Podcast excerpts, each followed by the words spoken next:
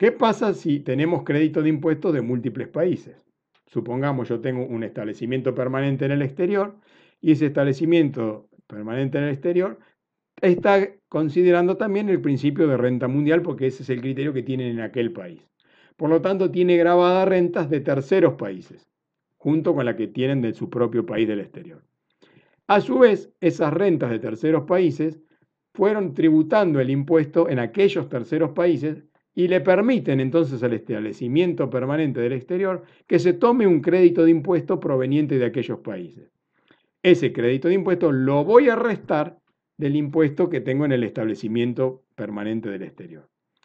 Ese impuesto compensado por esos créditos de terceros países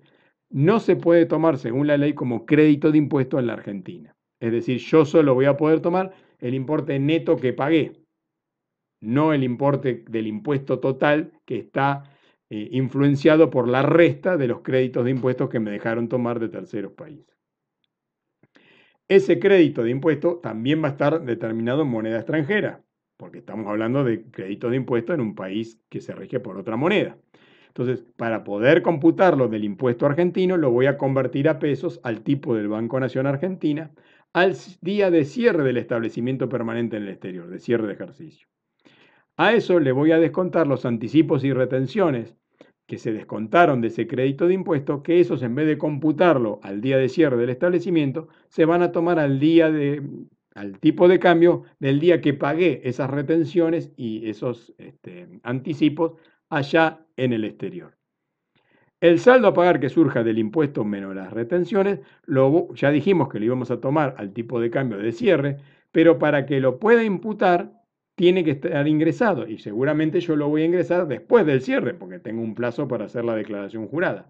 Bueno, en realidad, aunque lo pague después, voy a poder descontarlo del impuesto de,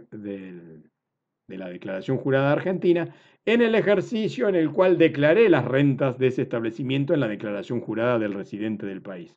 siempre y cuando el pago se haga antes del vencimiento de la declaración jurada.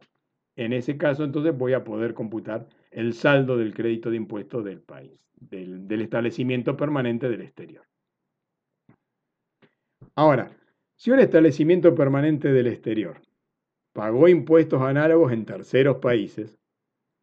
y esas rentas que venían de aquellos terceros países, por eso tuvo que pagar ese impuesto análogo, le fueron obligados a pagar en el, en el, lugar donde está el establecimiento permanente como ganancias de fuente extranjera, porque seguía el criterio renta mundial, esos este, créditos de impuestos se imputarán contra el impuesto argentino por ganancias de fuente extranjera al tipo de cambio del Banco Nación del día en el que el establecimiento permanente convirtió ese crédito de impuesto en moneda de ese país de instalación. Entonces, según lo que diga la legislación de aquel país donde está el establecimiento permanente, vamos a convertirlo. Entonces, supongamos que ese país este, tenía eh, dólares y tiene un crédito fiscal en euros. Bueno, primero el, establecimiento estable, que, que, tiene toda su contabilidad en dólares, tuvo que convertir los euros a dólares para tomar el crédito de impuesto del exterior. Al día en el que se hizo la conversión de euros a dólares en el exterior,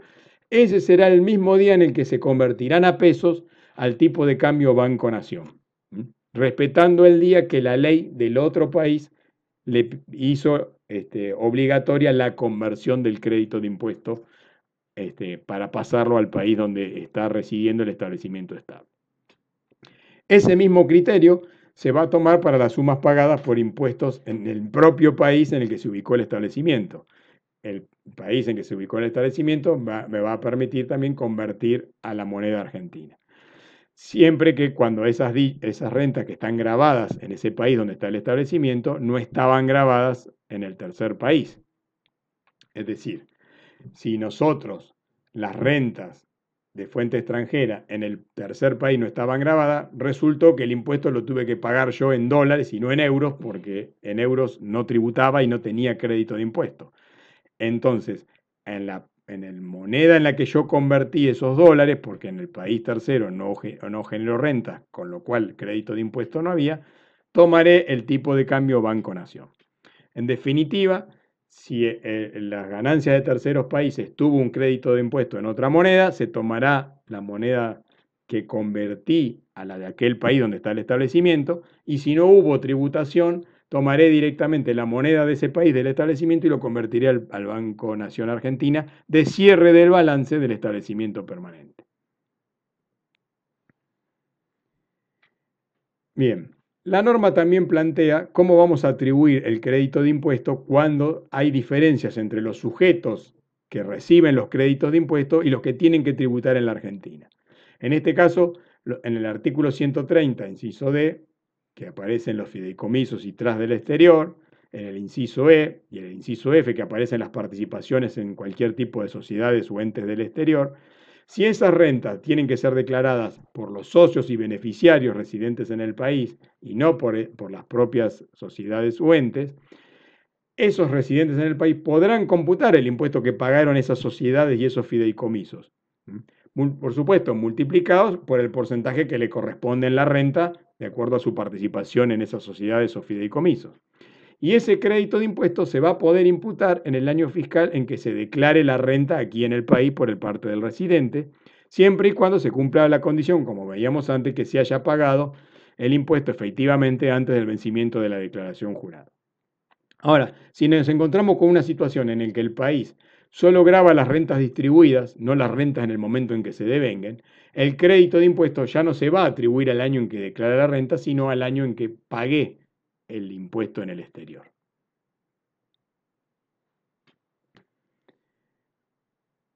Bien, ¿cómo atribuimos entonces esas utilidades que se remesan eh, este, como ganancias porque se liquidan en el momento de la distribución al residente?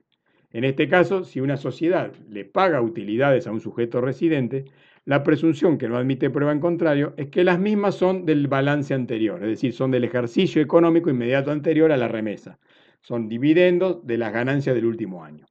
Si esa imputación no fuera pertinente, porque por ejemplo me mandaron 100 mil dólares y las ganancias de, de, la sociedad multiplicada por mi porcentaje de participación me tocaría cobrar 50 mil dólares, o sea, estoy recibiendo dividendo por más valor que el que me corresponde,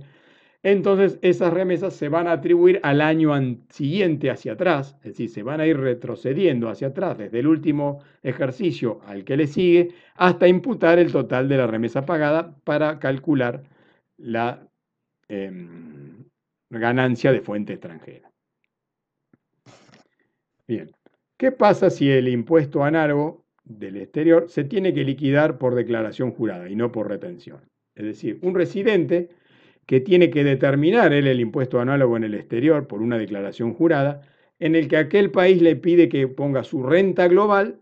y determine el impuesto análogo. En ese caso tendrá que calcular qué porcentaje de ese impuesto que determinó puede computar como crédito para la Argentina. No todo lo que pagó lo va a poder computar. ¿Cómo lo va a hacer? Tomará la renta de fuente extranjera que está grabada en la Argentina sobre la renta global grabada en el exterior. Y dice, bueno, si yo gané 1000, pero acá en mi declaración jurada tengo que poner 500, el 50% de ese pago a cuenta podré computarlo como crédito de impuesto en la Argentina. Si ese país extranjero graba las rentas de terceros países también, no podré computar, como lo habíamos visto en la situación anterior, los créditos de impuestos de esos otros países para calcular este porcentaje de aquel país. Pero ¿qué pasa? Esos créditos de impuestos, supongamos que estuvieran, como dijimos, un crédito en, euros de un tercer país, tal vez lo pueda tomar como crédito de impuesto independientemente si cuando voy a hacer mi declaración jurada argentina también tuve que incluir la renta obtenida de esos terceros países. Entonces, en ese caso, los créditos de impuestos de terceros países deberán este, computarse para evitar que el impuesto se tome dos veces. Es decir, si lo tomé por el tercer país, no lo puedo volver a tomar en el país que se lo tomó como pago a cuenta. El artículo 172 plantea que si en un país del exterior se cobra una diferencia de impuesto análogo de ejercicios anteriores, y esa diferencia análogo se va a incluir como ganancia de fuente extranjera del residente, ese crédito de impuesto lo puedo computar, pero en el año en que pague la diferencia. No tengo que ir a retrotraer a decir tengo más impuestos análogos en años anteriores para computar. En el año en que pague la diferencia, me va a originar un nuevo crédito de impuesto por la diferencia pagada. Y finalmente, el, artículo 173 del decreto reglamentario dice, me digo como lo contrario, es decir, si en un país del exterior se reconoce que hubo un exceso de impuesto análogo, porque se calculó de más, y ese exceso de impuesto análogo genera un reconocimiento que permite este, que se devuelva, esa disminución de crédito de impuestos recién se va a restar en el año fiscal en que se produjo el reconocimiento sin necesidad de grabar la declaración jurada y pagar rectificativas. Es decir, en el momento que yo me tomé un crédito de impuestos que era correcto y que luego fue reconocido que era indebido, recién ahí voy a descontarlo de los créditos fiscales en el año en que tal reconocimiento se produjo. Y finalmente, el último punto que habla justamente de cómo se atribuyen estos créditos de impuestos a las sociedades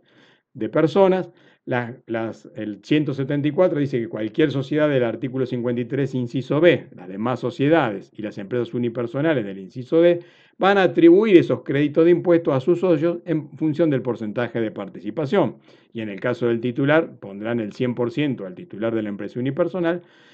por las rentas de fuente extranjera que hubieran soportado en sus declaraciones juradas por la aplicación del principio de renta mundial. Y con esto entonces quedan finalizados todos los puntos de la unidad 4.